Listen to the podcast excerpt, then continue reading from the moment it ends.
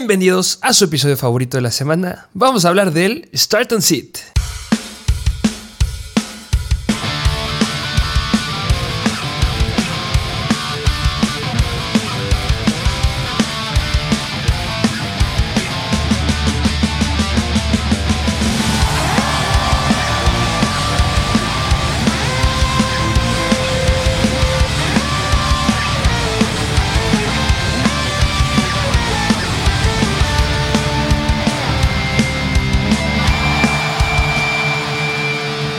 Bienvenidos a un nuevo episodio de Mr. Fantasy Football. Ya arrancamos la semana número 10, ya empezó esta semana, les traemos otro episodio de Start and Seed. Como siempre, suele ser un episodio bastante largo, pero pues como siempre, unas pequeñas, unos pequeños argumentos, ¿no? Del Thursday Night Football, que fue el juego de los Panthers en contra de los Falcons, que la verdad, pues el clima lo subimos a nuestra página de Instagram, por eso vayan a seguirnos ahí. El clima llegó a influir, bueno, influyó bastante, provocando que Donta Foreman acabara muy bien, pero DJ Moore decepcionara, Kyle Pitts como siempre también. Pero, pero bueno, tú tienes algo que decir del Thursday Night Football. Eh, bastante decepcionante por los wide receivers. Terrence Marshall igual decepcionó mucho, solamente dos targets. Eh, solo agarró uno para más de 20, 30 yardas, no mal recuerdo. Eh, Pitts, decepcionante. Eh, Patterson, muy decepcionante también. Eh, me gustó ver a los Panthers por fin ganar y que P. Walker se queda con la titularidad para, para la siguiente semana otra vez. Así es, ahí tienen un pequeño, un recap bastante breve de ese Thursday Night Football que como siempre estos juegos de primetime decepcionan, pero pues ¿qué te parece? Porque es un episodio bastante largo, nos vamos de lleno a analizar cada partido de esta semana que les traemos, que es la semana número 10, que antes de iniciar con los partidos recordar cuáles equipos están en semana de bye, que son los Baltimore Ravens, los Cincinnati Bengals, los Patriots y los Jets. Así que les tenemos streamers, jugadores que debes sentar que debes iniciar en caso de que tengas a, Lamar Jackson, a Joe Burrow, al Joe Mixon, que en su semana de 50 puntos, a Ramon Stevenson, estos jugadores que son relevantes, pues la pierden esta semana, pero por eso está este episodio se la pierden y varios jugadores que puedes tener como titulares que debes de sentar. Eh, hay varios eh, que no me gustan para nada y que sí me atrevería a dejarlos en la banca esta semana. Y también hay muchas noticias, pero yo creo que vale la pena eh, decir las noticias cuando vayamos en los partidos porque hay mucho que decir de los corredores de los Detroit Lions, de los wide receivers de Houston, de los wide receivers de los Saints, de los corebacks de Rams de los Bills, receptores de Broncos, receptores de Kansas City, pues receptores. esta noticia me encanta. De los, de los Chicago Bears. es, un intro como para que se esperen pues, a, escucharlos al momento de los partidos. No, pues ya de todos los equipos, casi, casi. Es que hay muchas noticias. hay noticias aquí. Ok, pero bueno, vamos a mencionarlas a lo largo que conforme vaya avanzando el episodio, ¿qué te parece si nos vamos de lleno con los partidos? Empezando, empezando con el partido de los Seahawks visitando a los Tampa Bay Buccaneers. Over-under de 45 puntos bastante regular. Los Seahawks proyectan 3 touchdowns y los Buccaneers 3 touchdowns y un gol de campo, es decir, 24 puntos. Y por eso son favoritos los Buccaneers por 3 puntos que antes de analizar los jugadores es chistoso porque a raíz del juego del jueves si los Buccaneers pierden este partido, aún así siguen siendo líderes en su división con cuatro ganados nada más. Interesante. Los, híjole, es que estos Tampa de Buccaneers, mucho que decir, pero me lo voy a reservar cuando vayamos a los jugadores, pero ser líder de tu división para como están jugando no es poca cosa. Sí, justamente. Así que, ¿qué te parece si nos vamos primero del lado de los Tampa Bay Buccaneers? ¿Qué, qué me podrías decir del buen Tom Brady esta semana? Eh, que va a estar bien divertido verlo en los pantalones alemanes que se va a poner en el, en el, calentamiento porque juegan en Alemania y este va a estar divertido. A lo mejor subimos una foto ahí en Instagram para verlo en esos. No, sé cuál es el nombre, no sé si hay un alemán aquí viéndonos, pónganlo en los comentarios cómo se llama este disfraz, no es disfraz, ese traje típico que, que usará este Tom Brady. Voy con Tom Brady esta semana. No me importa que me cuelguen, pero yo considero que es un start esta semana el buen Tom Brady. Yo creo que ya va a anotar más de un touchdown en este juego. Sí, porque como siempre la regla es de que los equipos que van en contra de los Seattle Seahawks, los del equipo rival, pues se inician. En este caso, Tom Brady es un buen streamer. Yo, ya, yo lo considero ya streamer, no lo considero un coreback con quien puedes confiar semana tras semana, pero esta ah, semana. eso me dolió. Es una. Bueno, yo lo considero así. Esta es una de ellas. Y ahí tienen a Brady, pero vámonos al backfield, que es hablar de Leonard Fournette y Rashad White, que yo creo que más allá de hablar de Fournette, Rashad White, incluso yo lo podría considerar un, un streamer, pero claro que depende de tu liga y qué tan profunda sea, pero si es una liga profunda y pues tienes a, a Joe Mixon y a Ramondre Stevenson, a lo mejor y no es tan mala idea pensar en Rashad White. Sí, estoy de acuerdo contigo. Podría ser que ya veamos esa regresión en este partido. Al final de cuentas, los Seattle Seahawks son la octava peor defensiva en contra de los running backs, permitiendo 25.5 puntos fantasy en promedio por juego. Eh, eso mm, yo esperaría que lo aproveche algún running back. No espero que sea un 50-50 Hablando de puntos fantasy, o sea, lo esperado en snaps, yo creo que sí va a ser un 50-50. Es lo que espero. Pero en puntos fantasy, por el potencial aéreo que debe tener ahí Rashad White, y, no tanto el potencial aéreo, sino las oportunidades en situaciones críticas del partido que los Saints le van a, los, los, los Seahawks le van a poner una carga de trabajo complicada a los Buccaneers, creo que va a ser un juego cerrado y van a ocupar eh, las situaciones de juego de dos minutos a Rashad White y yo espero que pueda ser relevante. Es un flex con mucho upside esta semana. Sí, yo igual concuerdo que tú. Lo meto y a Fournette, ¿cómo lo consideras? ¿Un running back 2? ¿Running back 2 bajo? Híjole, es que Fournette tienes que empezarlo. Todavía no vemos ese cambio generacional en los Buccaneers, como lo acabo de decir hace un momento. Pero pues es que tienes que empezarlo. Yo sé que no ha dado cosas confiables. Yo, yo sé que ya no vamos a volver a ver ese Leonard Fournette de 35 puntos de la semana 5 en contra de Atlanta, por ejemplo. O de la semana 6 en contra de Pittsburgh, que clavó 22 puntos. No. Es un escenario favorable, pero así como no pudo aprovechar el escenario favorable de la semana 7 en contra de Carolina, que son la sexta peor en contra de running backs, no creo que pueda aprovechar eh, este escenario en contra de la octava peor defensiva en contra de Seattle. Eh, yo lo empiezo porque después de esta viene la semana de bye. Y yo creo que en la semana de bye ahí se va a dar el cambio ya 100% y vamos a ver mucho más de Rashad White. Entonces, intenta meter a Leonard Fournette esperando que vuelva a tener al menos unos 6 targets como fue en la semana pasada que tuvo 7 targets. Entonces que en ligas PPR te puede llegar a dar algo y que le dan situaciones, eh, oportunidades de anotar. Que ha sido bastante decepcionante en el ataque terrestre anotando. Solo tiene dos touchdowns a comparación de los tres aéreos. Pero pues a lo mejor podría llegar a caer un touchdown por el juego cerrado que yo espero que sea. Así es, y hablar de los wide receivers, que es hablar del buen, pues, eh, Mike Evans y Chris Godwin, que en la semana, si no me recuerdo, tanto Mike Evans como Chris Godwin estuvieron limitados, pero pues, ¿tú qué me podrías decir de eso? Que tú le sabes más ahí.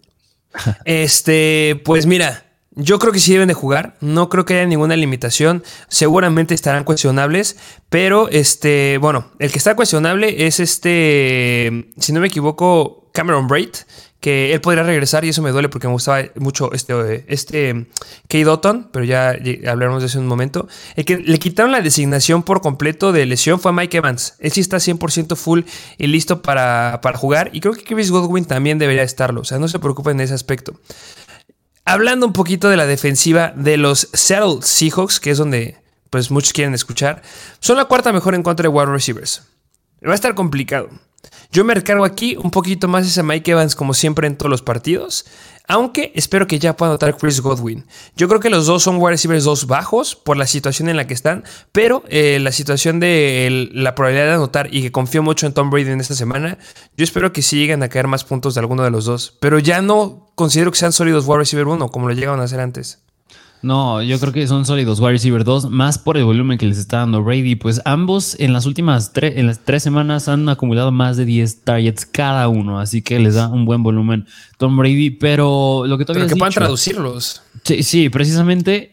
Y lo que todavía has dicho del Tyrant, que es hablar de Kate Dotton, que desgraciadamente sí se cae, porque yo también creo que Cameron Braid regresa Mm, podría ser un streamer si es que no juega Cameron Braid, pero yo. Pero, pero sí va a jugar. Ese es el problema. Me hubiera encantado, mejor que me hubiera encantado de llegar a este episodio y decirles: empiecen a Dotton. Es un gran streamer, pero se van a repartir los targets. Los Seattle Seahawks saben que es una defensiva que tienes que empezar al Tyrant, eh, que se enfrenten en contra de ellos porque son la segunda peor.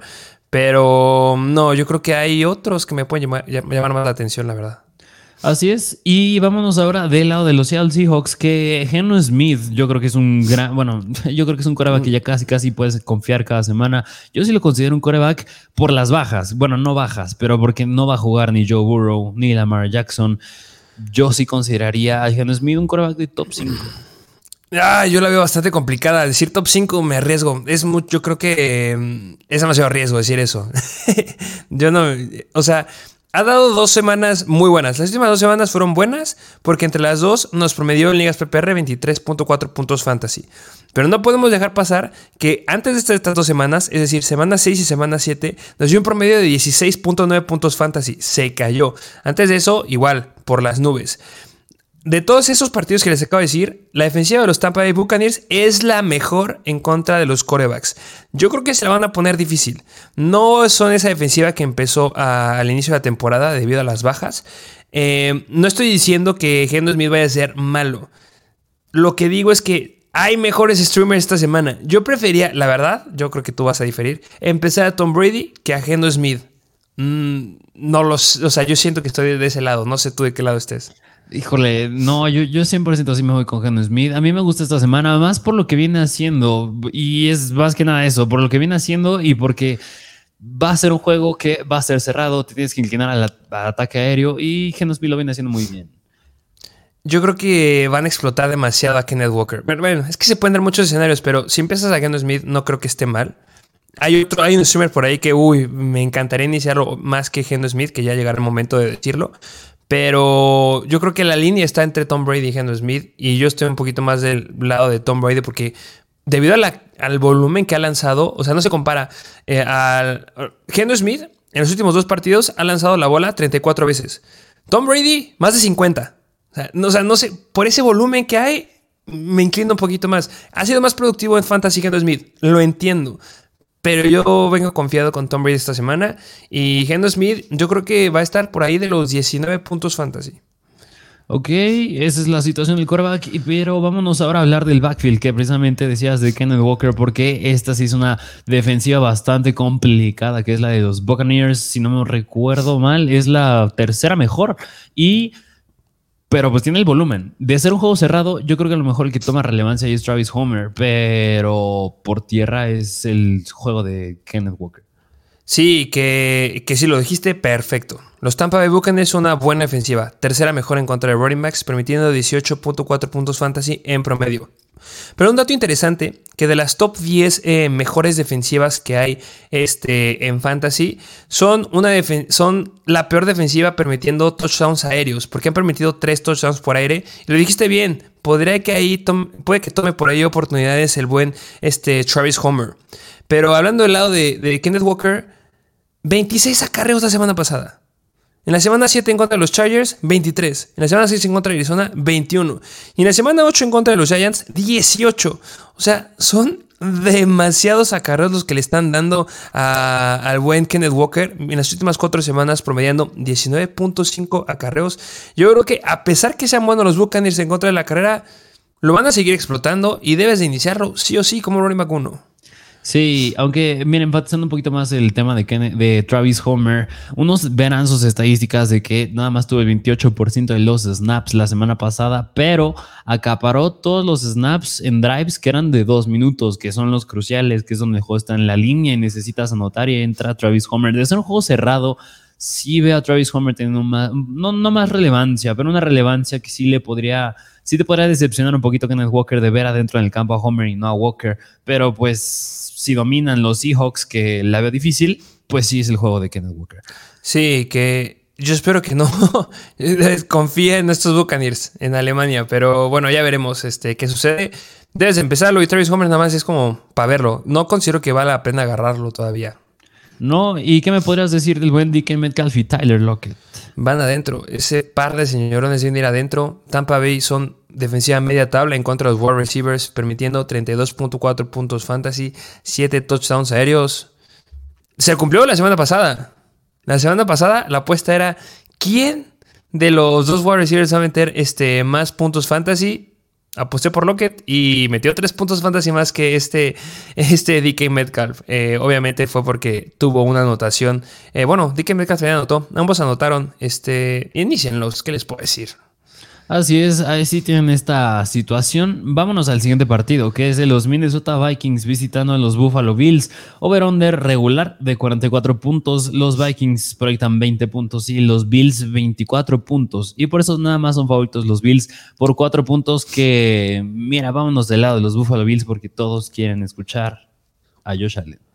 Eh, que antes de hablar de Buffalo Bills, decir que hay un 19% de probabilidad de nieve Nieve. Nieve en este partido podría ser que caiga. Este, no creo, no, no se espera que sea mucha nieve. Bueno, lo que dicen los reportes, pero al menos una cierta probabilidad hay. Eh, me gusta eh, el over de este partido si juega Josh Allen. Lo acaba de decir perfecto. ¿Qué sucede aquí? Que Josh Allen se perdió múltiples entrenamientos en la semana, pero el viernes eh, a los reporteros al inicio del entrenamiento les dejan ver como que una parte y ahí no alcanzaron a ver a Josh Allen, por eso subimos la noticia. Pero después, cuando acabó el entrenamiento, les dijeron, les damos chance otra vez y alcanzaron a ver cómo Josh Allen salía del entrenamiento con el jersey de prácticas. Es decir, estuvo de forma limitado.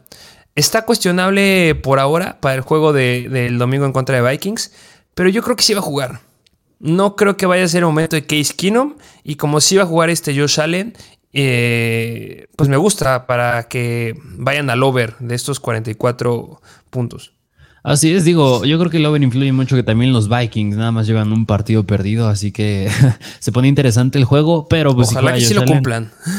Sí, pero si juega Josh Allen, pues sí, es un coreback 1, 100%, no lo van a limitar para nada. Vámonos a hablar del backfield, que ya la semana pasada, bueno, apenas fue la primera semana que vimos a Naheem Hines, pero tú lo dijiste, iba a estar usando snaps en equipos especiales, uno que otro ahí en el backfield, pero pues digo, era su primera semana en el equipo.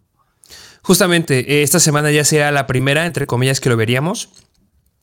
Pero sigue siendo una defensiva bien complicada. Porque los, los, Minnesota Vikings, perdón, este, como que me casé con los Tampa Bay Buccaneers. Pero los Minnesota Vikings son la quinta mejor defensiva en contra de los running backs. Están empatados justamente con los Giants porque ambos permiten 20.2 puntos fantasy en promedio. La situación es que por tierra los Vikings han permitido 5 touchdowns en diferencia a los Giants que han permitido 4. Eh, Devin Singletary, la semana pasada, bastante decepcionante en la cantidad de snaps o de acarreos, porque solamente tuvo 8 acarreos. Y no pinta bien, no pinta bien las cosas para este backfield. Yo, la verdad, tu mejor opinión, yo le evitaría.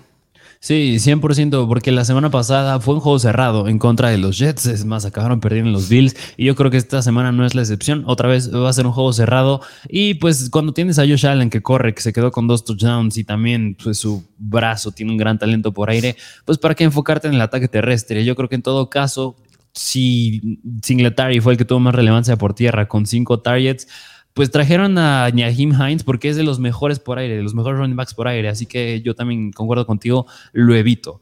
Pero eh, vámonos ahora a hablar del ataque aéreo, que pues es hablar del buen Stephon Diggs y Gabriel Davis que si viste el episodio de Buy escuchaste que te dijimos que fueras por Gabriel Davis. Viene de dos semanas promediando 5.4 puntos fantasy y en esta, señores y señores, se va para arriba. Deben de caer los puntos para el buen Gabe Davis porque los Vikings se colocan como la quinta peor defensiva en contra de los Whites, permitiendo 38.7 puntos fantasy en promedio, 7 touchdowns en total a lo que va de la temporada. Ya no hay ningún corner relevante aquí. No es la situación en contra de Packers. No es la situación como en contra de los Jets. Aquí, Gabe Davis y Stephon Dix van para arriba. Así es, ya profundizamos, como bien lo dijiste, un poquito en el episodio de, de Bayern Cell. Así que ahí tienen a los dos. Vámonos ahora del lado de los Minnesota Vikings, que digo, también es una defensiva bastante complicada, complicada la de los Buffalo Bills. Así que pues, si tienes a Kirk Cousins, yo buscaré otras opciones. Sí, la quinta mejor defensiva en contra de corebacks. La verdad, busquen a alguien más. Ahorita les vamos a caer nombres bastante interesantes. Eh, ya cuando llegue el momento los, soltamos. Este, los running backs, ¿qué me dices de ellos? Pues es hablar de Dalvin Cook, que pues, pues, mira, por más que sea un rival difícil los Bills en contra del ataque terrestre, pues es un jugador elite, no puedes dejar sentado. Yo creo que nada más, a lo mejor y no yo creo que hablar de Dalvin Cook es decir que no tiene tanto ese upside que ha tenido en semanas anteriores, se limita un poquito más, pero sigue siendo un running back 1.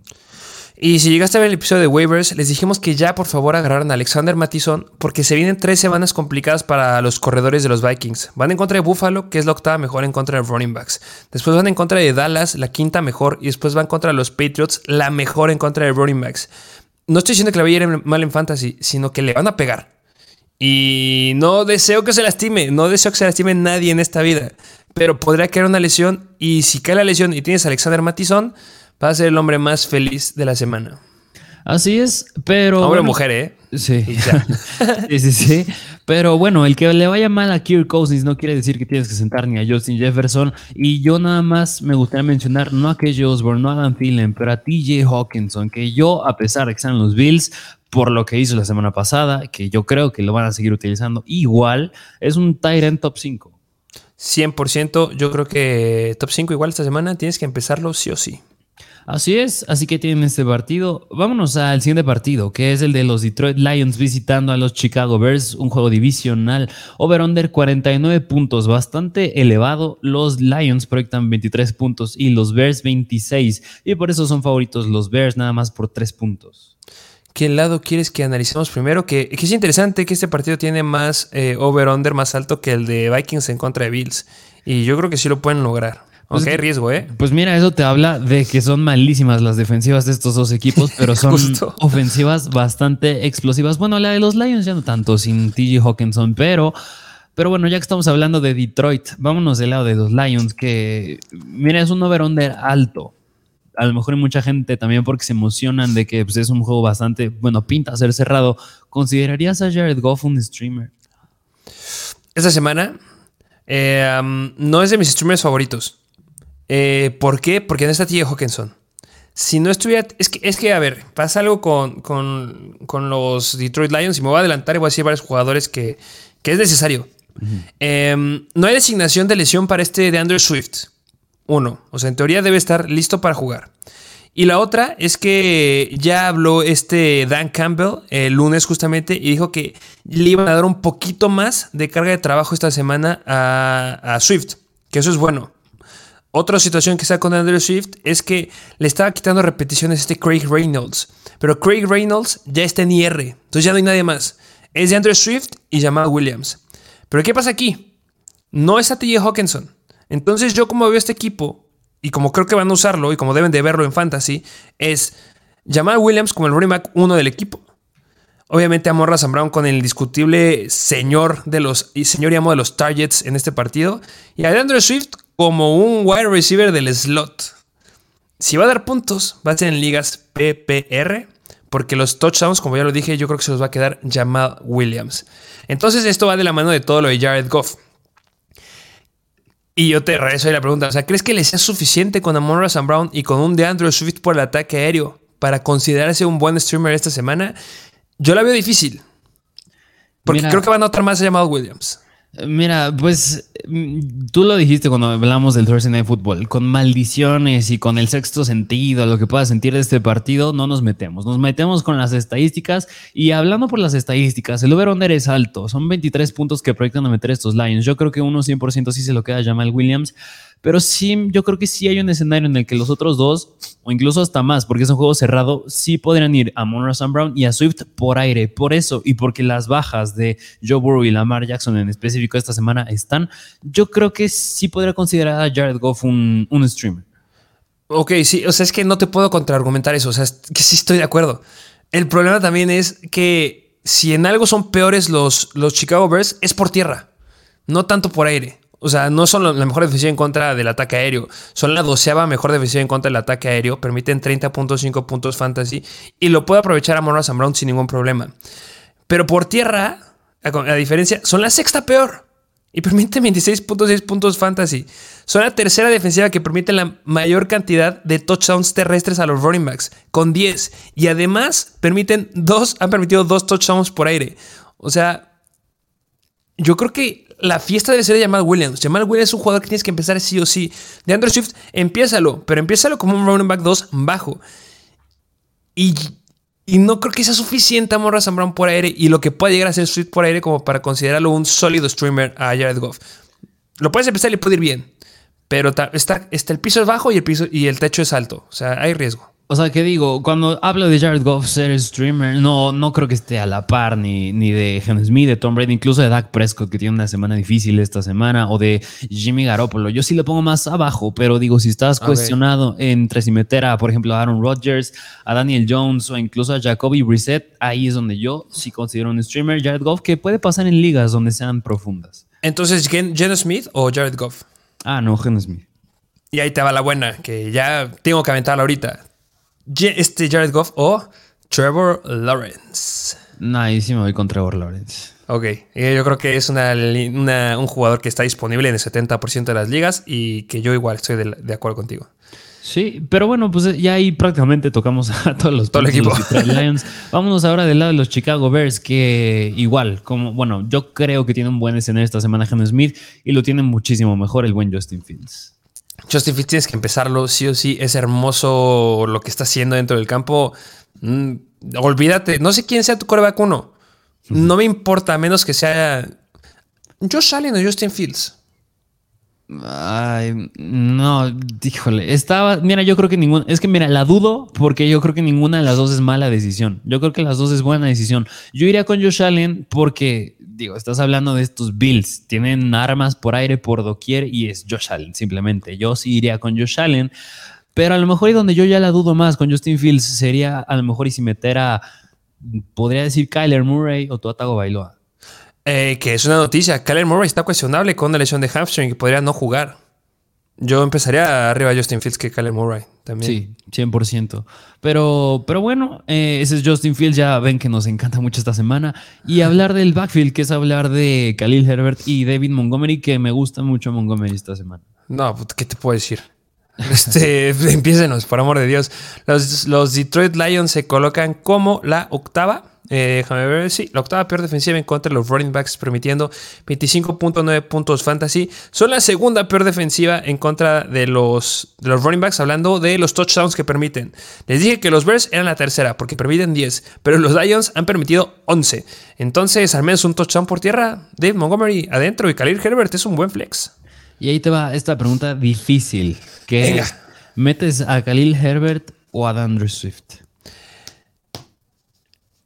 A Caracas. Eh, eh, aquí va a haber un problema. Porque le voy a creer al coach de, de, los Detroit Lions.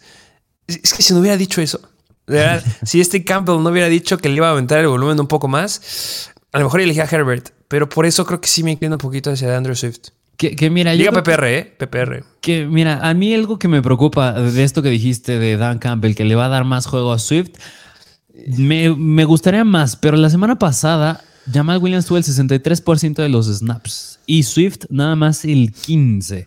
Si me, estás, si me está diciendo que nada más va a aumentar un poquitito más, pues ¿qué me estás diciendo? Que apenas va a llegar a los 30, de todas maneras la mayoría lo sigue teniendo Jamal Williams.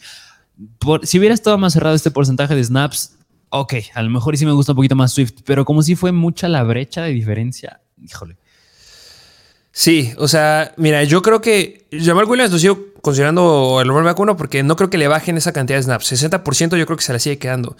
Yo espero que le quita a Justin Jackson, porque la semana pasada Justin Jackson estuvo en 12 snaps y Swift 9 snaps. Yo creo que a lo mejor alcance unos 20 snaps. Sí. Eh, y, que lo usen por aire. En Liga PPR. O sea, si es estándar, me voy con Khalil Herbert. Ok, ok. Sí, pues ahí está. Ahí tienen esta duda que yo creo que muchos podrían tener. Vámonos ahora a nada más tocar rápido. Pues, ¿cómo ves tú al buen Darnell Mooney, que ya anotó la semana pasada, y a incluso a Colquemet? Que aquí viene otra noticia de ninguno de los que mencionaste. Pero es una noticia porque el head coach Matt Everfloss dijo que le quiere aumentar la carga de trabajo y que ya ampliaron la cantidad de jugadas que estará adentro Chase Claypool. Que, que, Chase Claypool hizo muy bien las cosas la semana pasada. Se quedó con, si no me recuerdo, fueron seis targets. Ahorita les traigo aquí el dato más específico que sí. Sí, seis.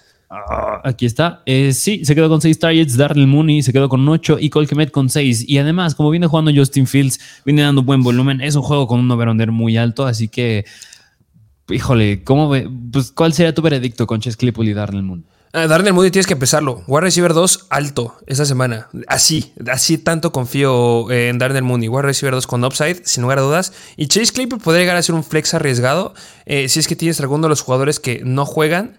Eh, no es mi, mi streamer favorito de wide receivers, llegaremos a ese punto.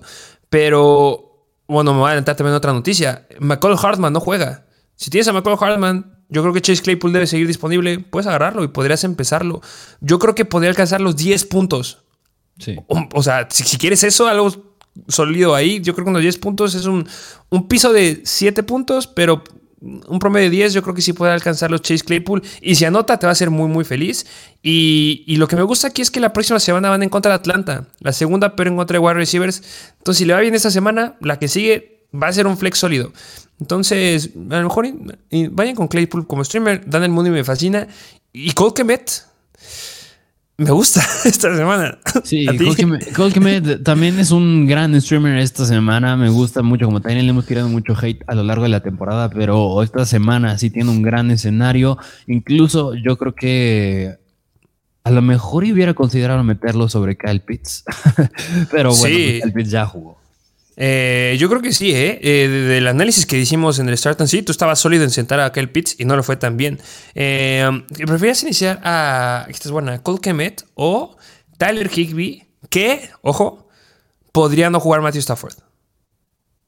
Dijo, no, pues mira, si no juega 100% voy Cole Kemet, pero aún así yo creo que están muy parejos, pero me gusta más este partido en contra de Detroit. El escenario en contra de Detroit me fascina más, así que yo voy con Cole Kemet. Ok, eh, estoy de acuerdo contigo. Eh, o, el Colquemet o Gerald Everett, que va en contra de los 49ers, la octava mejor en contra de Tyrants. Ay, no, yo creo que sí voy con Everett. Eh, yo sé, yo mira con Kemet, con Kemet todavía, imagínate. Así, yo lo tengo alto. Ok, bueno, pero pues ahí tienen este partido. Vámonos al siguiente partido, que es de los Kansas City Chiefs visitando a los Jacksonville Jaguars. Over-under, el más alto de la semana, con 51 puntos. Los Chiefs proyectan 30 puntos y los Jaguars 21 puntos. Y por eso son favoritos los Chiefs por casi 10 puntos. No hay problemas de clima en este juego.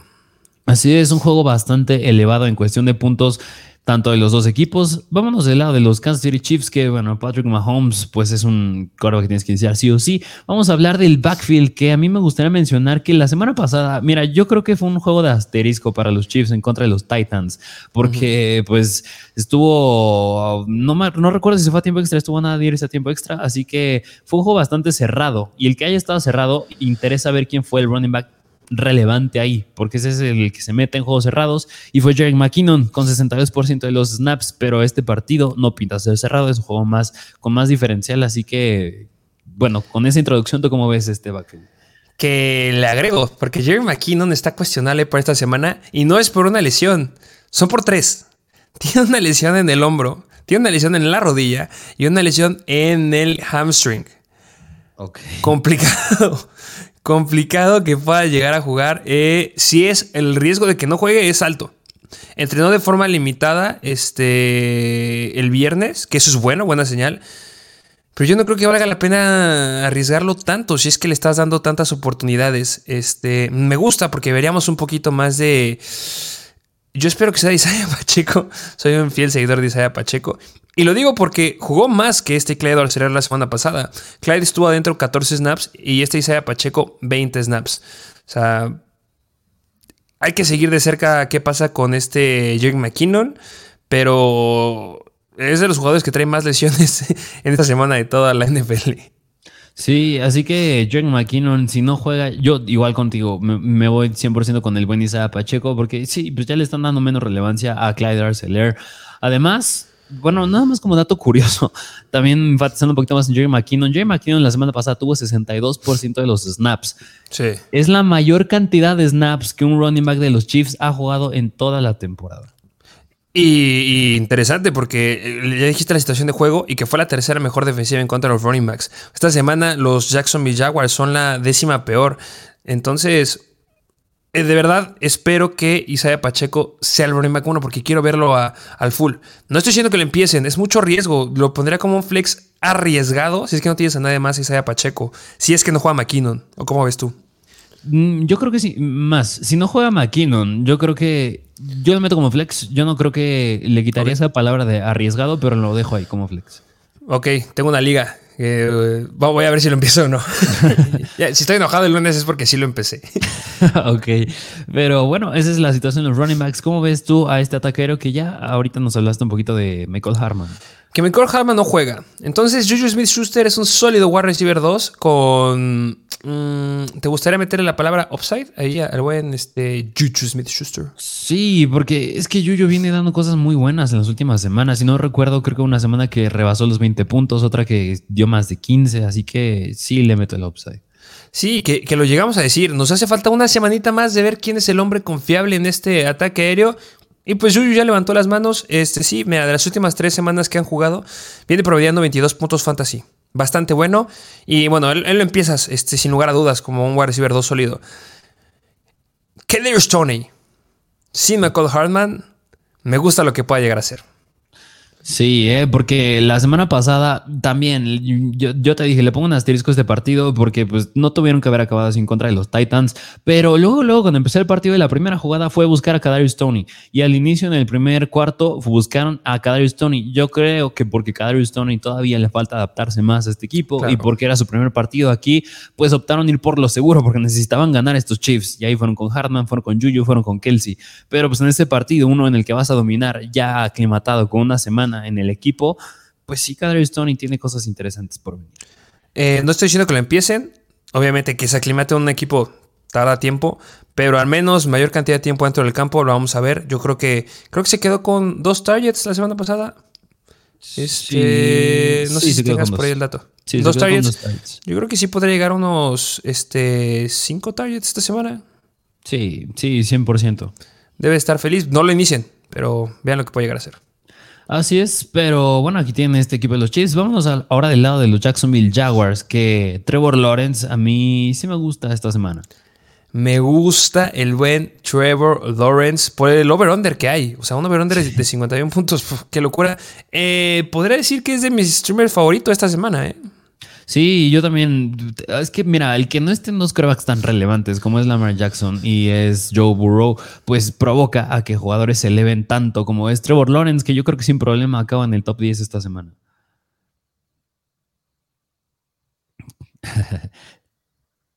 Ahí te, nos cortaste un poquito, creo que traes el micro ahí apagado. Me agarraste tomando agua, pero. Este, eh, sí, Trevor me fascina. Empiécenlo. Eh, Trevor Etienne, ¿cómo lo ves?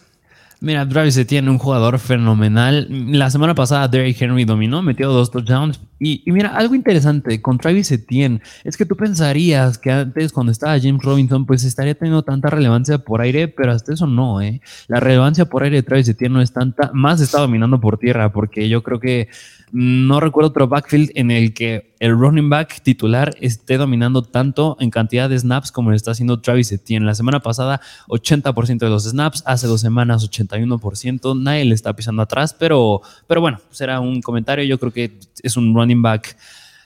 Yo creo que hasta ya puede empezar a meter como running back 1. Si es un running back 1, para mí ya lo es.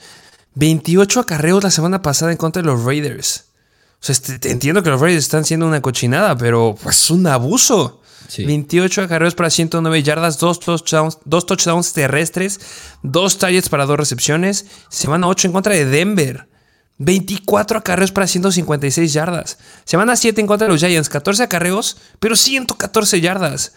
Una locura lo que está haciendo Travis Etienne en este backfield. Kansas City, ahí les va el ataque con Travis Etienne. Me fascina esta semana.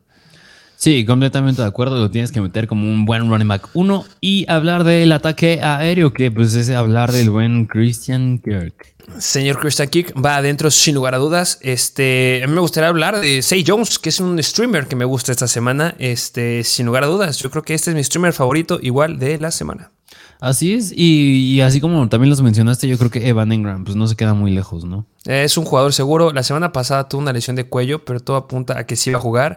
Sabes que es el Tyrant, que lo, encuentras en agencia libre y que lo puedes empezar sin ningún problema. Eh, empiécenlo, no se queden con lo que hizo la semana pasada. Así es, así que ahí tienen este partido. Vámonos al siguiente juego, que es de los Cleveland Browns visitando a los Miami Dolphins. Over-under también alto de 49 puntos. Los Browns proyectan 23 puntos y los Dolphins 26. Y por eso son favoritos los Dolphins por casi 4 puntos. 4% de probabilidad de lluvia, muy bajito. No creo que llueva. pero pues bueno, hay que decirlo. Así es, el clima no parece afectar en este partido. ¿Y qué te parece si nos vamos del lado de los Cleveland Browns? Que, mira, hace semanas atrás había considerado un streamer a Jacoby Brissett, pero esta semana yo creo que no. pues mira, los Dolphins son la peor defensiva en contra de los quarterbacks hablando de fantasy. Eh, yo creo que sí puede llegar a ser algo. Este, si no hay nadie, puedes empezarlo. Yo sí lo veo como un streamer que hay por ahí. No, a lo mejor me gusta un poquito más Trevor Lawrence. Pero yo creo que es un streamer bueno cuando vas en contra de la peor defensiva. Este, a Mary Cooper me gusta. Yo creo que pueden hacer muchas cosas por tierra también. Si no hay nadie más, yo sí lo empezaría. ¿Meterías a Brissett o a Jared Goff?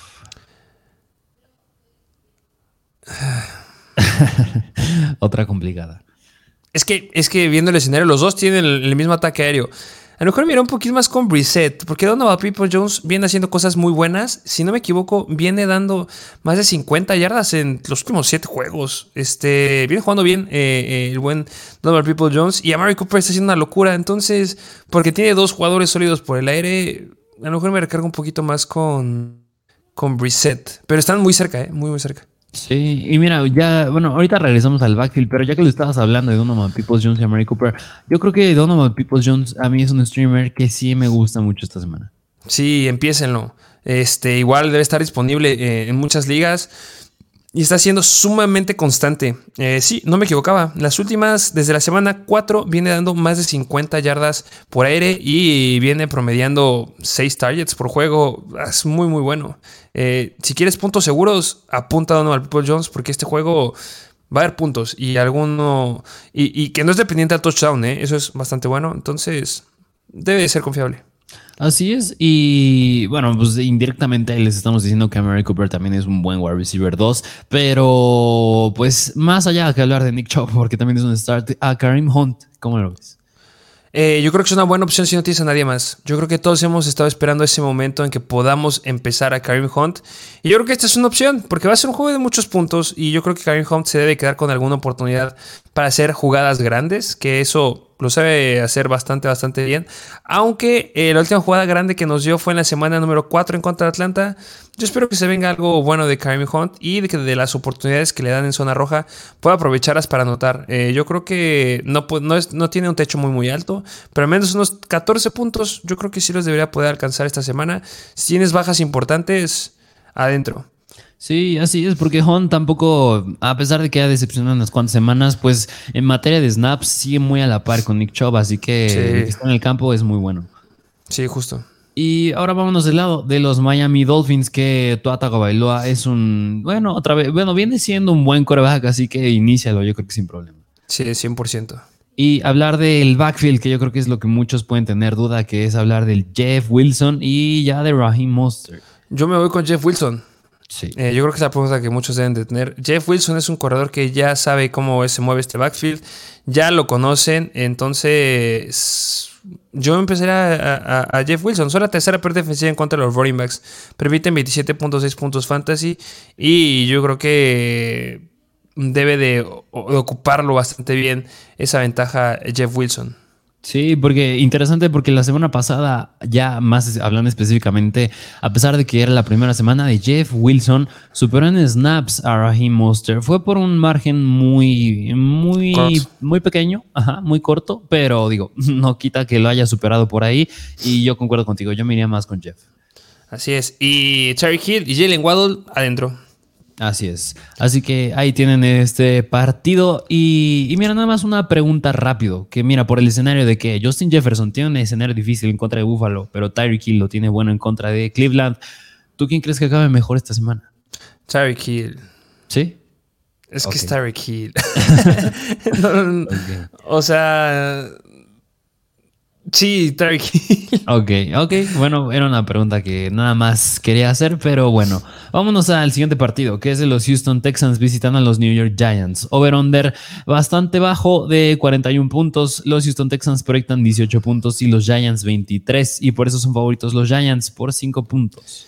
Que en este partido ya se espera que eh, no sé, quería hablar de los Houston Texans, ya ni te pregunté. Este, no hay probabilidad de lluvia. Este, eh, Nico Collins está de regreso.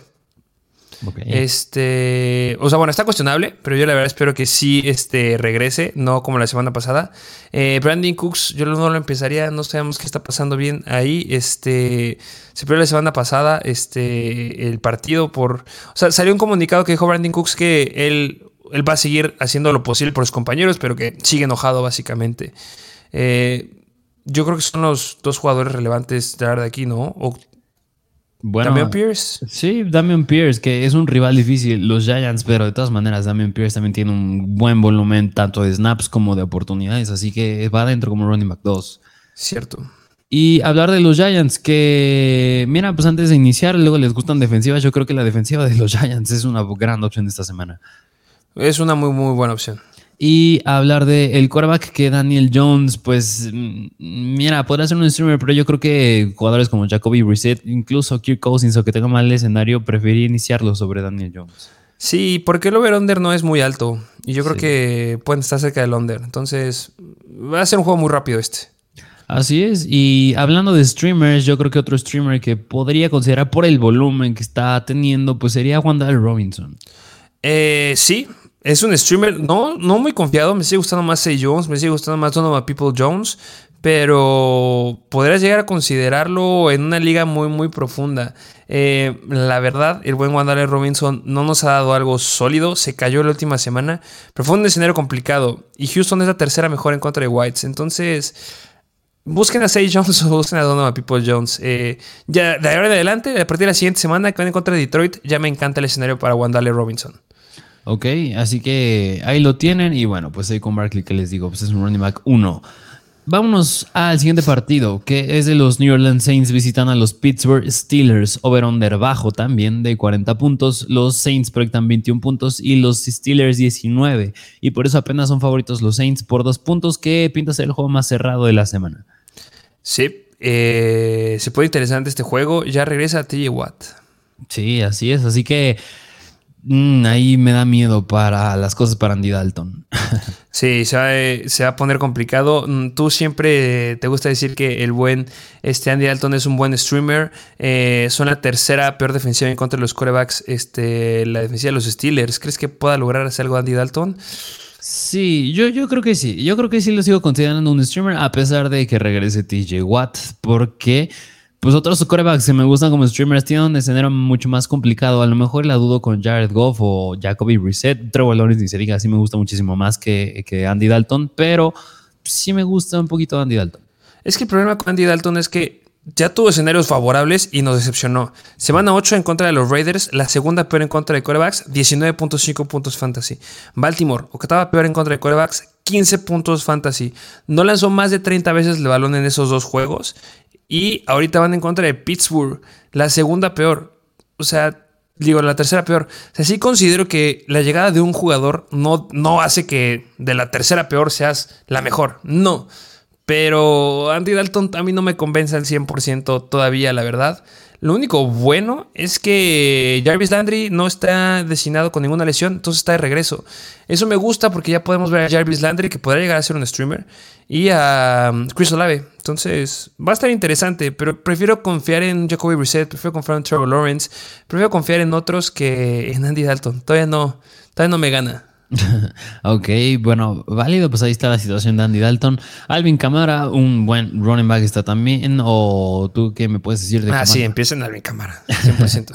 y mira, ya lo mencionaste, Chris Olavi va dentro como un sólido wide receiver 2 y... Pero a lo mejor con quienes tendrían duda, yo creo, es en la situación del Tyrant, que a lo mejor y Juwan Johnson podría ser relevante, o Tyson Hill, y a lo mejor y de Jarvis Landry porque va regresando. Sí, ya lo dije. Jarvis Landry yo creo que es un buen streamer esta semana. O sea, hablando de los wide receivers, son los peores los Steelers. Entonces, Jarvis Landry es, un, es uno de mis streamers igual que me llega a gustar esta semana y que muchos no están viendo y que está disponible en muchas ligas y tiene un gran, gran escenario. Así es, y, nada más de, del Tyrant que yo creo que a lo mejor y el más relevante sería Juwan Johnson, a lo mejor y también podría ser un streamer, pero en una liga muy profunda. Eh, en ligas muy profundas, pero yo creo que si consideras a Yuan, pues, te puede estar ahí por ahí Cole Kemet. Y, ha sido relevante Yuan la semana pasada porque anotó, pero sin esa anotación no hubiera hecho nada. Así y bueno, la, la, recepción de más de 40 yardas. Sí, precisamente.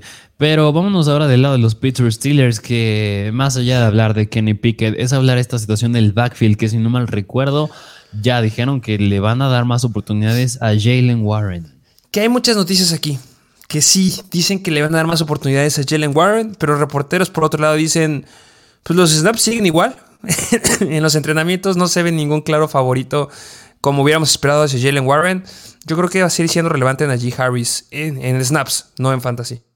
Sí, porque así, la única semana que ha llegado a superar Jalen Warren en snaps a Najee fue en la semana 5 y Najee no se quedó muy lejos y en las demás pues, ha superado por ha superado Najee a Warren por un margen más amplio, así que pero de todas maneras, pues Najee no quiere decir que esté siendo muy relevante tampoco. ¿Tú cómo lo ves a Najee que hay veces que lo hemos llegado a meter como flex?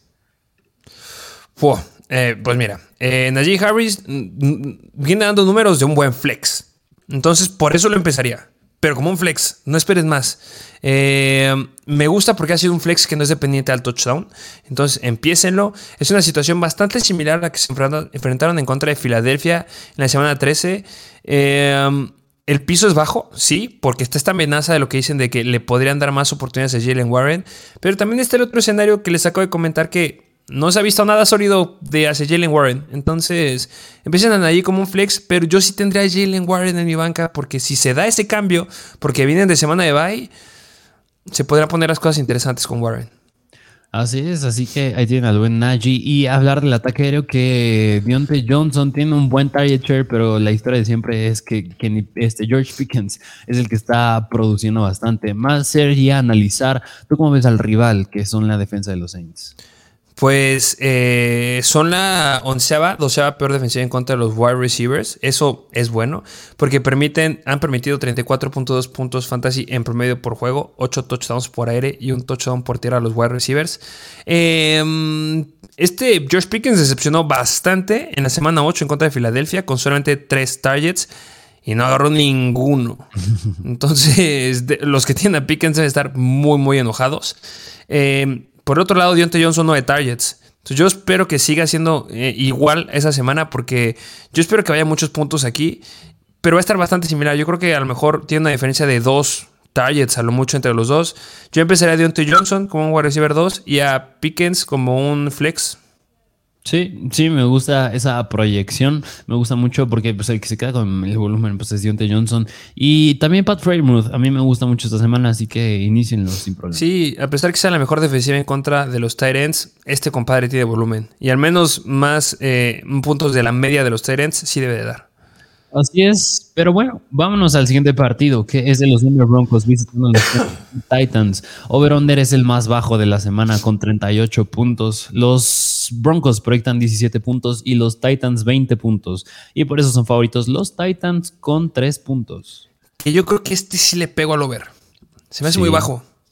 Pues es que digo, son ofensas sumamente de malas. Decepcionantes, sí. Eh, pero yo creo que Russell Wilson viene mejor. Ya lo, ya lo dijimos alguna vez, eh, antes que fuera este, la semana de bye, si no me equivoco. Eh, o sea, sí está jugando mal Russell Wilson, sí lo que sea, pero yo creo que esta, esta semana de bye le debe de haber funcionado de algo. Entonces yo espero que le, va, le pueda ir bien y que metan más de tres touchdowns. Yo sí lo veo posible. Híjole, sí, bueno, yo es que yo Pero no los empiecen. Sí, mira, es que, mira, yo quiero decir dos argumentos. Que uno es que yo no sé si apostar al over, porque digo, la semana pasada los Titans se vieron bien en contra de Kansas City. Y si algo está sacando adelante los Broncos es la defensiva. Así que ya les dije que las defensivas de ambos equipos son muy buenas. Así que yo creo que más allá de analizar un equipo o el otro, yo creo que es hablar de tres jugadores en particular. Que uno es Greg Dulcich, otro es Jerry Judy, otro Corland Sutton y a lo mejor y como extra Derrick Henry, pero lo tienes que iniciar así o sí. Sí, justamente. Eh, no se metan con ningún jugador del backfield de los Broncos, necesitamos verlos. Yo creo que podría quedarse con más oportunidades Jerry Judy que Corland Sutton, eh, pero es arriesgado, ¿eh? eh ambos este, está complicada la situación ahí de los wide receivers de, los Broncos. No es tan buena la defensiva de, por, por, aire de los Titans, es por eso que deben de empezar a alguno. Eh, ¿Tú en cuál tirarías con Sutton o con este Jerry Judy? Mm, mira, por lo que viene haciendo Jerry Judy, yo creo que sí me voy con, eh, al menos esta semana, yo sí me voy con Jerry Judy. No pongo tan lejos a Corland Sutton, pero yo creo que sí puede acabar mejor Jerry Judy en cuestión, de wide, en cuestión de wide receivers. Eh, a Jerry Judy. Con flex? Mm, sí, sí, yo creo que sí. Sí, yo creo, los dos, yo creo que les meto igual. Flex con upside, pero priorizando un poquito más en Jerry Judy. Ok. Y bueno, pues otro jugador que a mí me gusta sería Greg Dulcich. Empiécenlo. Lleva solamente tres juegos en lo que va la NFL y en los tres ha quedado dentro del top 12 de Tyrants. Por favor, Greg Dulcich, mejor que Tale Higby, mejor que Gerald Everett, mejor que Gesicki, si es que por alguna razón tienes a Gesicki, mejor que Robert Tonjan, mejor que Juwan Johnson, eh, mejor que Foster Moreau. Sin Darren Waller me gusta más Greg Dulcich. Sí, y nada más si no hubiera jugado el jueves, hasta mejor que Kyle Pitts. Eh, sí, de ahora en adelante sí, ¿eh? Sí, pero bueno, pues en pocas palabras ese fue este partido. Vámonos al siguiente, que es el de los Indianapolis Colts visitando a Las Vegas Raiders. Over-under de 42 puntos, relativamente bajo. Los Colts proyectan 19 puntos y los Raiders 23 puntos. Y por eso son favoritos los Raiders con 5 puntos en el primer partido como head coach de Jeff Saturday. Ah, interesante lo que vaya a pasar aquí. Y se hablaba que el que iba a estar llevando las jugadas iba a ser un, un chavo, 30 años. Estamos bastante similares. no, yo, estoy, yo soy más joven. este, o sea, es que lo criticó mucho. los reporteros lo están criticando demasiado. Eh, Saturday lo está defendiendo a, lo que da. Entonces, va a ser interesante verlos. Dion Jackson no juega. Sí.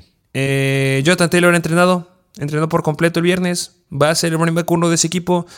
Yo creo que se van a centrar en Jonathan Taylor, empiécenlo sin ningún problema. Como un running back 2 bajo, lo pondría por lo que nos ha dado, pero yo creo que puede romper eso sin ningún, lugar dudas.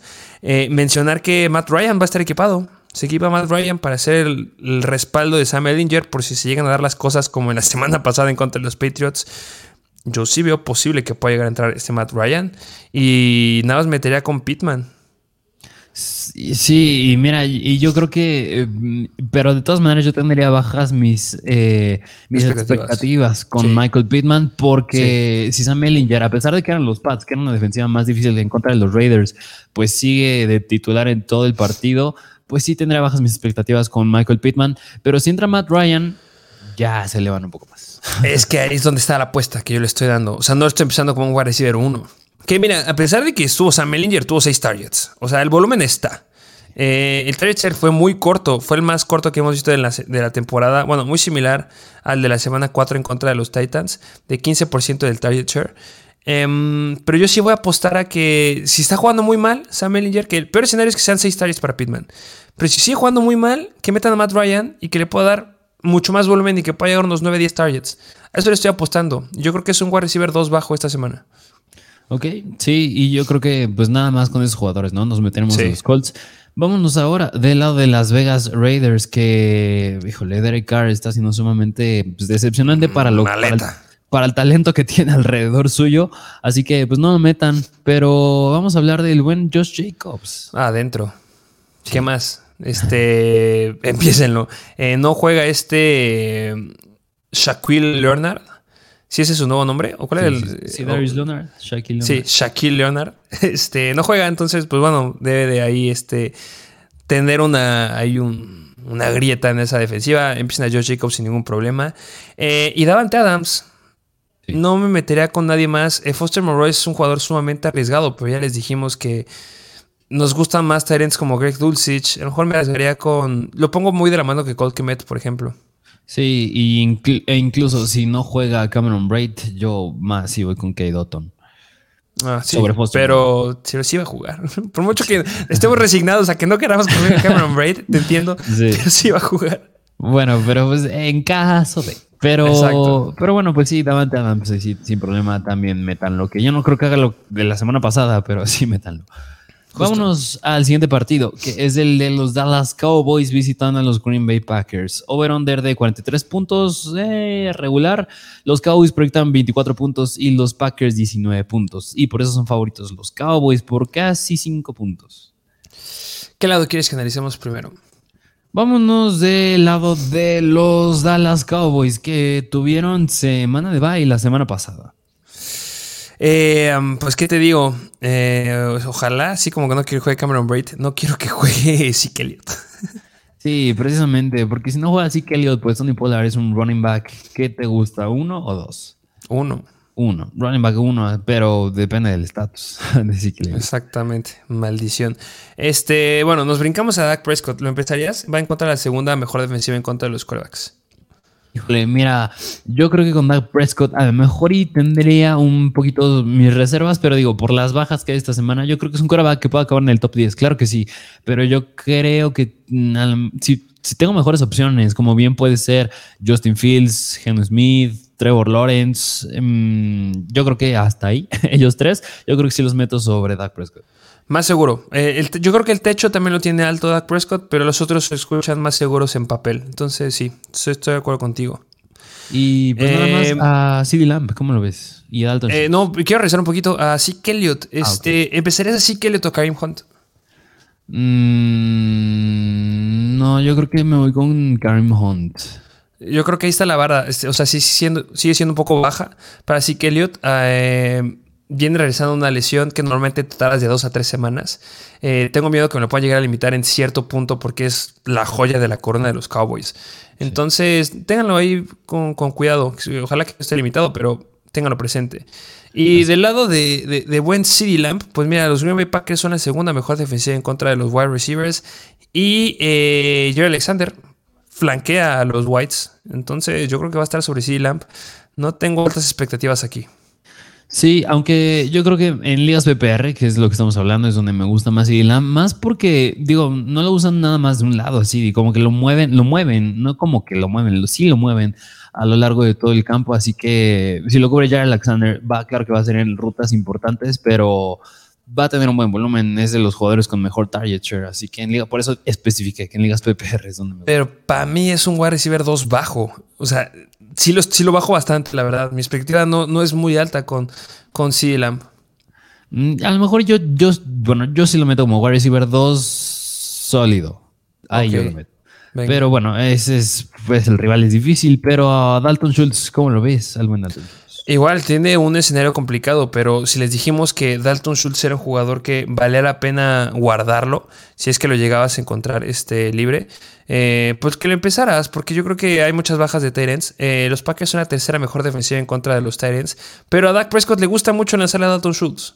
Entonces va a tener un volumen eh, muy similar a de cualquier wide receiver. O sea, la semana 8 en contra de Chicago tuvo 7 targets. Entonces yo creo que eso lo puede replicar otra vez esta semana. Y para un Tyrant es fenomenal. Y Chicago en la semana 8 eran la quinta mejor en contra de Tyrants. Entonces Dalton Schultz yo creo que es una gran opción esta semana. Sí, de acuerdo. Y vámonos ahora del lado de los Green Bay Packers, que Aaron Rodgers, si la semana pasada le fue como le fue en contra de, de Detroit, esta semana le va a ir peor en contra de Dallas. Pobre, pobre Aaron Rodgers. Este, es que lo único relevante hablar aquí porque Romeo Dobbs está lastimado. Este, Christian Watson a lo mejor y no juega. Todavía no dice nada de cuál sea su estado. Eh, um, ¿Ya? ¿A quién va a tener? ¿Aaron Jones? Pero Aaron Jones sigue estando ahí con problemas de salud que creo que va a estar cuestionable esta semana. Si juega Aaron Jones, empiecen Aaron Jones. Pero si no, AJ Dillon. Debe ser con AJ Dillon la fiesta ahí. Sí, porque mira, la semana pasada fue la primera semana de la primera semana en toda la temporada que AJ Dillon supera en cuestión de snaps a Aaron Jones. Pero por la lesión que tuvo Aaron Jones. Sí. Y pues si se da, incluso yo creo que a lo mejor, y bueno, ¿crees que haya sido por la lesión o incluso antes de la lesión, por la situación del juego que estaban dominando los Lions, hayan optado a ir más con AJ Dillon que Aaron Jones? Pues yo creo que una combinación de ambas. Ok. Este. O sea, se va a dar la misma situación porque Dallas es bien complicado, tiene una gran defensiva. Eh, AJ Dillon, si no juega Aaron Jones, yo creo que es hasta un running back 2 bajo. O sea, tiene mucho potencial si no juega Aaron Jones. Si juega Aaron Jones lo sigo colocando como un running back 2 bajo porque tiene ahí el problema de que podría llegar a estar limitado. Pero viene el otro punto que no hay nadie más en ese equipo. O sea, tiene que aventar el balón a alguien y ese es Aaron Jones. Entonces, hay que seguir las noticias de cerca de estos dos jugadores. Bueno, de Aaron Jones principalmente. Ok, así que bueno, pues ahí tienen el equipo de los Packers. Vámonos al siguiente partido, que es de los Arizona Cardinals visitando a Los Ángeles Rams, otro juego divisional. Over-under va relativamente bajo, de 41 puntos. Los Cardinals proyectan 20 puntos y los Rams 21. Y por eso casi son favoritos los Rams por dos puntos, que es el juego también más cerrado de la semana. Ay, decepcionante este partido, ¿eh? Es que mira, la semana pasada era decepcionante en contra de Tampa Bay, otra vez los Rams en contra de Arizona es decepcionante. Más bien los decepcionantes son los Rams. es que está cuestionable Matthew Stafford eh, por conmoción. Que, que de paréntesis. Este, no sé si viste al final del partido, eh, cuando ya estaban ganando los Panthers, lo que hizo este Baker Mayfield. Ah, sí, sin el casco, ¿no? Se puso a darle cabezazos a los jugadores sin casco. Y es como, no sé si le dijo un comentarista de gran forma de entrar al protocolo de conmoción sin jugar. Es como, muy bien, Baker Mayfield. Baker Mayfield siendo Baker Mayfield. Pero, bueno, me acuerdo porque este Matt Stafford está en protocolo de conmoción. Eh, y también por el otro lado, Keller Murray tiene un problema de hamstring. Los dos podrían no jugar. Entonces, este partido, no sé qué va a ser de ese partido. Mira, yo creo que pues habría que plantear los dos escenarios, ¿no? Mira, vámonos primero, si quieres, del lado de Los Ángeles Rams. Punto que el escenario es que Matthew Stafford sí juegue, así que yo creo que el único relevante por aire pues sería Cooper Cup, como siempre.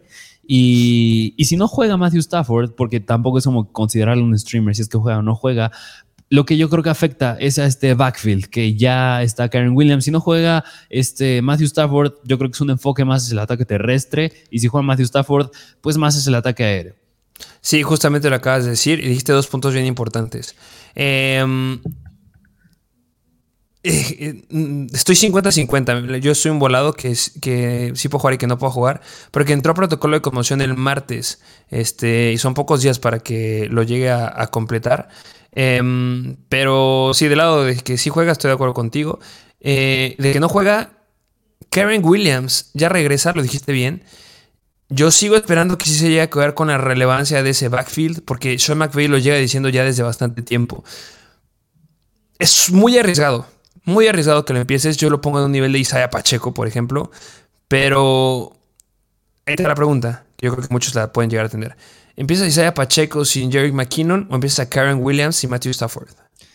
No, yo creo que me estoy a Pacheco, porque la competencia en los Kansas City Chiefs nada más es Clyde Arcelor y aquí en los Rams es Karen Williams, es Darrell Henderson, es Malcolm Brown y es Cam Akers y a ver si no se les bota la canica y meten otra vez a Ronnie Rivers, que no, que nada más, nada más sería entre Cam Akers, Malcolm Brown, Darrell Henderson y Karen Williams. Y pon tú que Malcolm Brown no, siguen siendo tres y me gusta más que nada más sea competencia con uno de Isaiah Pacheco y no con tres de Karen Williams.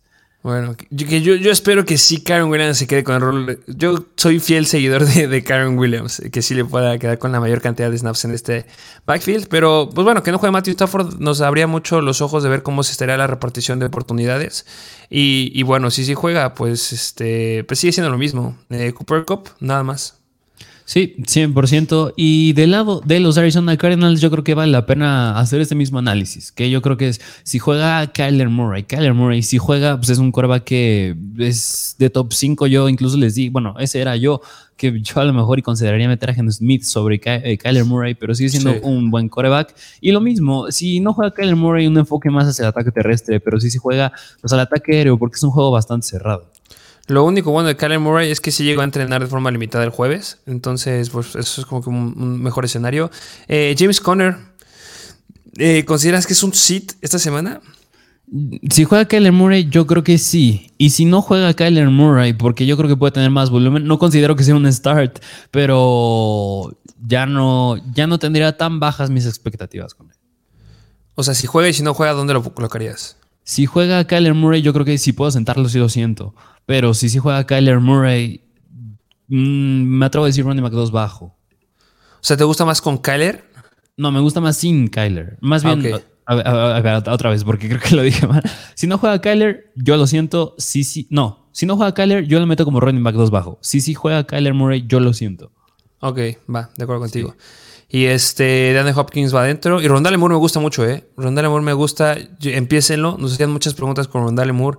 Yo creo que es un, un gran jugador. Lo pongo mucho más arriba que a Say Jones, más arriba que Donovan People Jones. Se ha ganado el papel de ser un con Kyler Murray está un, un wide receiver 2 bajo, ¿eh? Sí, sí, sí, sí, así es. Y, y ¿qué me dice Zuckerts? No, va, adentro. No puedes, no puedes sentarlo. Este, está siendo fenomenal.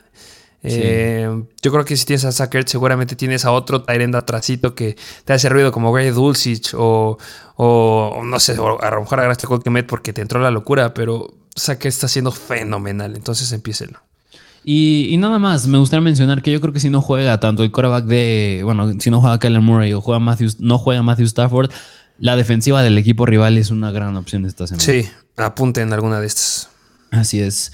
Pero bueno, vámonos al siguiente partido, que ya es el Sunday Night Football, que es Los Ángeles Chargers visitando a los San Francisco 49ers. Over-under regular de 46 puntos, los Chargers proyectan 19 puntos y los 49ers 26, y por eso son favoritos los Niners por 7 puntos, es decir, un touchdown. ¿Qué lado analizamos primero? Ah, vámonos del lado de los San Francisco 49ers, que, a ver, tú a Jimmy G lo podrías considerar un streamer esta semana. Sí. Pero Depende de cuál sea tu coreback. Ok. Este, por ejemplo, Matthew Stafford o Geno Smith o Jimmy G. no, Jimmy G. Jimmy G. Y viene la pregunta más fuerte. Ok. Jimmy G o Justin Herbert. ya sabía. Mm, es que mira, es un rival bastante difícil y Justin Herbert no tiene sus principales armas sanas al 100%. Nada más se podría decir que es Austin Eckler, pero ya la semana pasada. Y mira, si la semana pasada apenas si le pudo dar batalla a los Falcons y los 49ers es una mejor defensiva, creo que yo, mm, o sea, hasta ni siquiera yo me la creo, pero yo creo que sí podría ir con Jimmy G sobre Herbert. Yo igual. En Justin Herbert ya no vuelvo a confiar. Es que la semana pasada en contra de Atlanta tenía un gran escenario. Un gran escenario. O sea, entiendo que no está Mike Williams y no está Keenan Allen. Pero justo por eso, no confío en Justin Herbert. Siéntenlo, por amor de Dios, siéntenlo. Jimmy G está disponible. Yo igual apostaría más con, con Jimmy G, que ya tiene a Divo Samuel de regreso.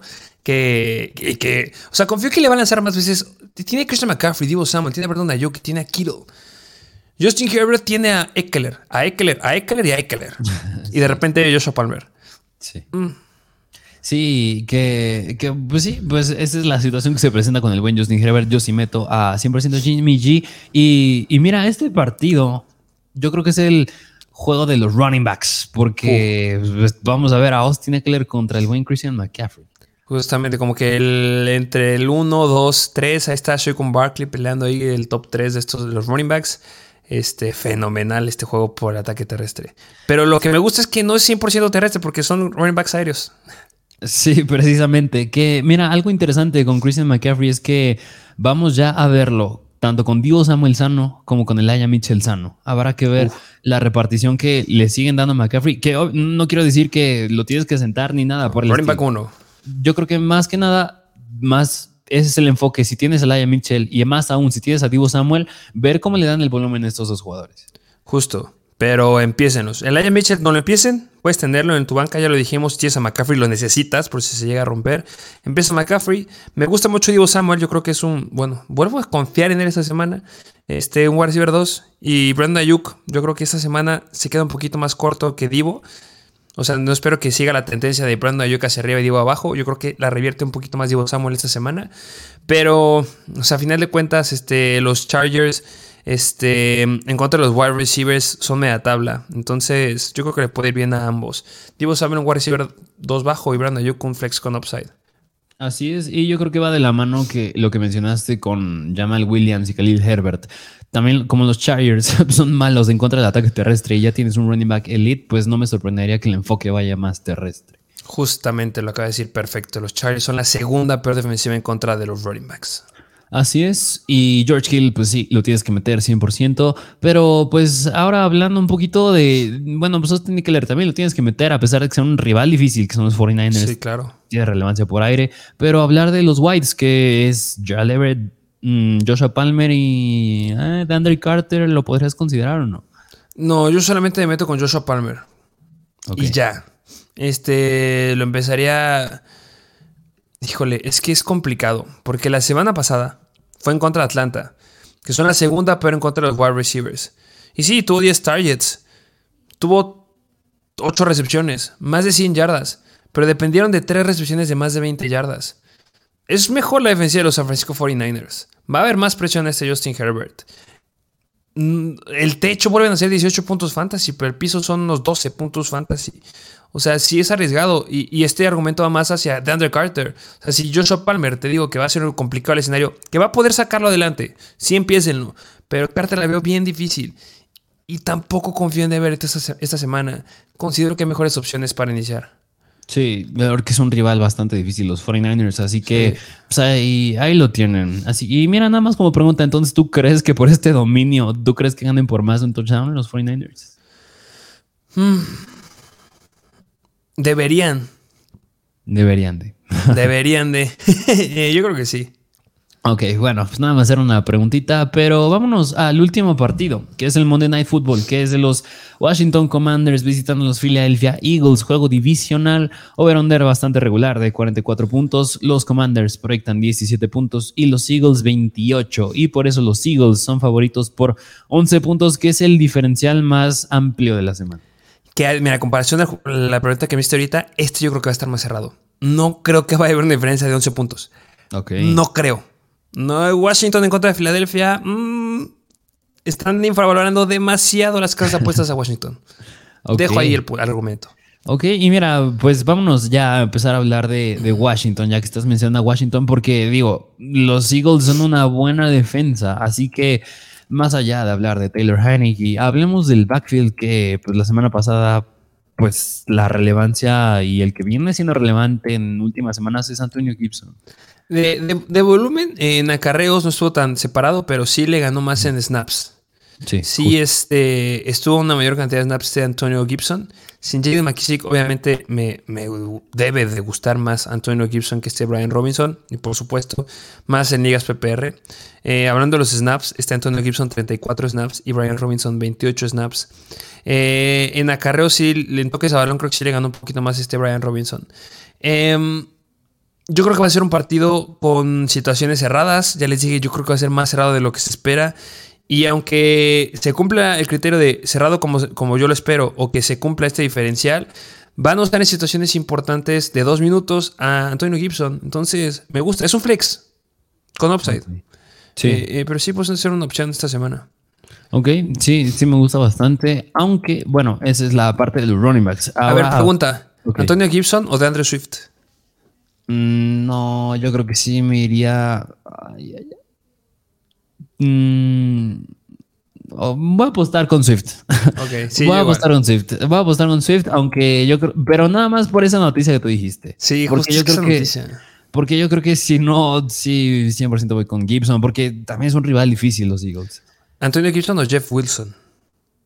Mm, yo creo que ahí se puesto con Jeff. Venga, igual. Sí, ahí sí iría con Jeff Wilson.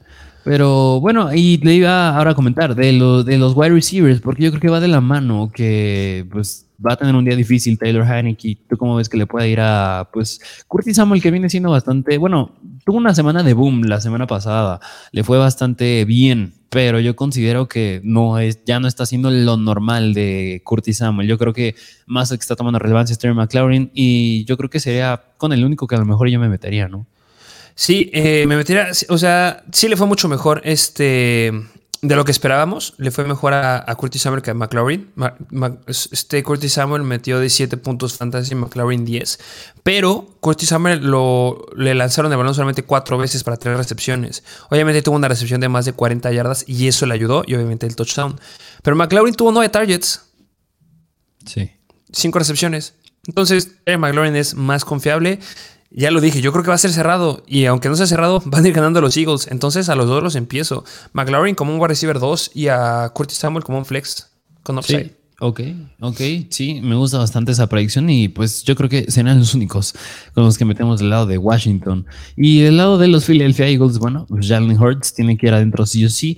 AJ Brown obviamente también, pero el que yo creo que sí tiene también un buen escenario, a lo mejor y lo meto como wide receiver 2, 2 bajo, sería Devonta Smith. Híjole, debería ser un buen escenario. Sí, este. Hablando justamente de la defensiva de los Commanders, se, se coloquen como la séptima peor defensiva en contra de los wide receivers.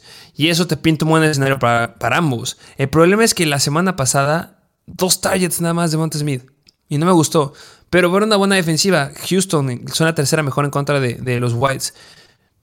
La, en contra de la peor Pittsburgh tuvo 8 targets. Entonces, yo creo que debe estar por ahí rondeando los 6-7 targets. Em, no sé si pueda llegar a dar algo tan relevante. Me gusta más Curtis Samuel que Devonta, que Smith, la verdad. Me gusta más Donovan People Jones, me gusta más Say Jones que, que Devonta. Ok, ok, ok. Pues Aunque sí lo puede lograr, ¿eh? Devonta lo puede lograr, pero creo que hay mucho más riesgo que con los que acabo de decir. Ok, sí, sí, sí, es, es entendible. Y bueno, pues Dallas Goddard obviamente tiene que ir adentro, pero una disculpa porque me, me salté hasta los wide receivers y es hablar también de Miles Sanders, que mira, aquí pasa algo bien chistoso, porque si no mal recuerdo, los Commanders son el equipo que permite más touchdowns por aire a los running backs, pero, pero pues ahí podría entrar Kenneth Gainwell o tú crees que Miles Sanders sí puede tener un buen día. No, excelente idea de Miles Sanders. O sea, seis touchdowns por aire, eso es lo que ha permitido a los Commanders a los running backs por aire es, muchísimo, es un exceso. Entonces Miles Sanders es un jugador que tienes que empezar running back 2 con upside, la verdad, para mí, eh, por esa situación de, los touchdowns aéreos. Que, hablando por targets, eh, Miles Sanders no ha sido muy relevante, ¿eh? Cero targets en la semana pasada y cero targets hace dos semanas, pero a pesar de eso yo creo que le puede ir muy muy bien. Ok, sí, y mira, justamente te lo preguntaba, porque más que nada el que suele ser más relevante por aire es el buen Kenneth Gainwell, porque lo que dijiste, Miles Sanders pues no ha tenido una buena cantidad de targets últimamente, y pues los targets de Kenneth Gainwell tampoco han sido muy relevantes, pero digo, en la semana, la semana mm, número 9 tuvo tres targets, así que tú quién crees, yo creo que un running back se queda con un touchdown. Yo creo que la probabilidad la tiene más Kenneth Gainwell, pero va a ser dependiendo del touchdown. Yo por eso no considero que sea un streamer, pero concuerdo contigo, un running back 2, Miles Sanders sí lo es. Con upside, ¿eh? yo creo que va a haber las situaciones en zona roja donde le den la bola y por la situación de tiempo se va a tener que acabar el reloj. Entonces, Gainwell este, lo dejó desplazado por Miles Sanders. Así es, pero bueno, pues ahí tienen todos los partidos de esta semana número 10. Así es, eh, episodio bastante largo. Dejen me gusta, dejen un comentario, eh, el contenido exclusivo. Recuerden que ahí está en el link de la descripción. Este será todo. Así es, vayan igual a seguirnos en nuestra página de Instagram, arroba MrFancyFootball, en TikTok, arroba MrFancyFootball, tú bien lo dijiste, suscríbanse, denle like, no les cuesta nada y pues nos estaremos viendo el domingo en el live stream, pero bueno, pues sin más que decir, nos vemos a la próxima.